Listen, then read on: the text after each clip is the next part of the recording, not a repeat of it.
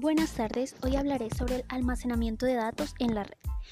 Pero primero, ¿cómo se almacenan los datos? Nuestros datos se almacenan por medio de sistemas de almacenamiento. Nombraré dos, ya que son los más importantes. El primero, SANT, lo que significa Storage Area Network y traduce red de área de almacenamiento. Este es un sistema complejo tanto en arquitectura, configuración, gestión y mantenimiento.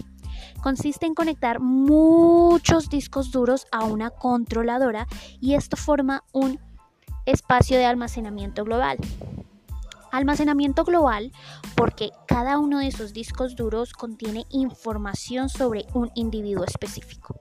Luego, toda esa controladora, o sea, ese sistema, se conecta a un servidor que se encarga de diligenciar los datos y permite la conexión de una red local. Este sistema es muy flexible. Con este método se pueden configurar centros de datos que forman una misma unidad así estén en distintas localizaciones geográficas. Este tipo de sistema, o sea, SAND, ofrece almacenamiento en la nube, lo que quiere decir que trabaja con fibra óptica y te permiten añadir muchísimos documentos y almacenamientos a la nube.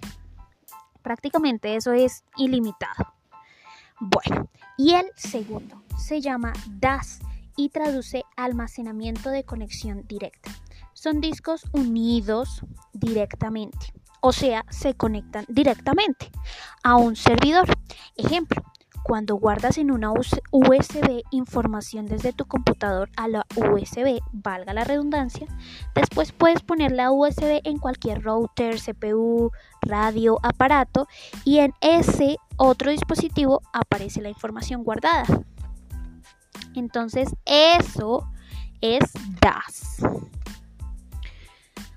Bueno, pues de acuerdo con esto,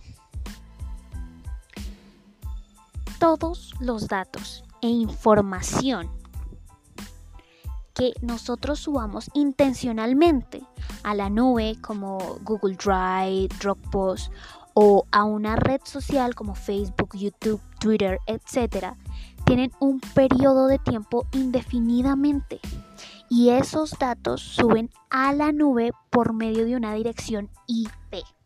Esa dirección IP atraviesa los cables de fibra óptica y llega al centro de datos.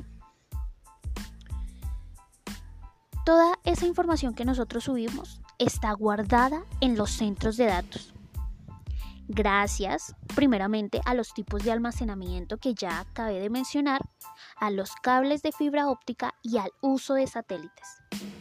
Pero mm, no nos preocupemos, en esos centros de datos, nuestra información está plenamente a salvo, a excepción de la CIA, la NSA y otras autoridades. Hay que aceptar que estos centros de datos ayudan a la justicia a encontrar los fugitivos. Pero de todas maneras no nos confiemos. Ojo con el contenido e información que subimos intencionalmente a las redes y nubes, porque hay muchos mafiosos y personas que venden y compran la información sin importar el dinero. Muchas gracias.